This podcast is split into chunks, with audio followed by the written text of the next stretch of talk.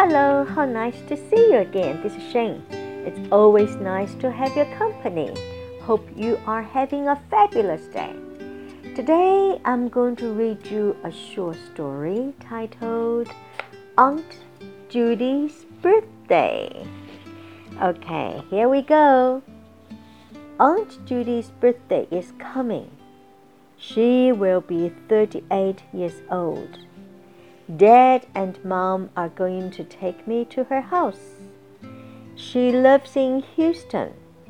We are going there by train. Her birthday party will be on Saturday. We are leaving on Friday afternoon and we are coming back on Sunday evening.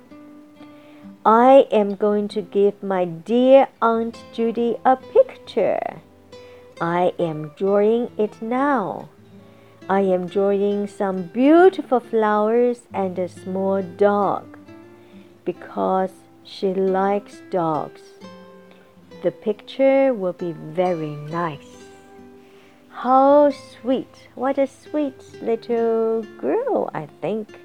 Okay, aunt, A U N T, aunt, aunt 跟 auntie 都是阿姨的意思，都可以。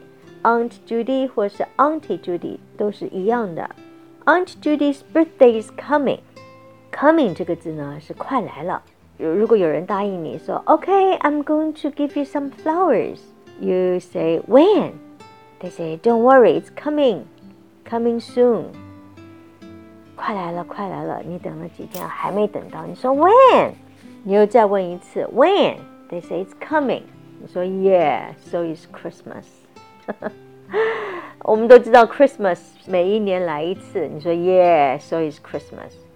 在国外，如果你嫌一个人动作太慢，就说 Yeah，so is Christmas，他们就懂了。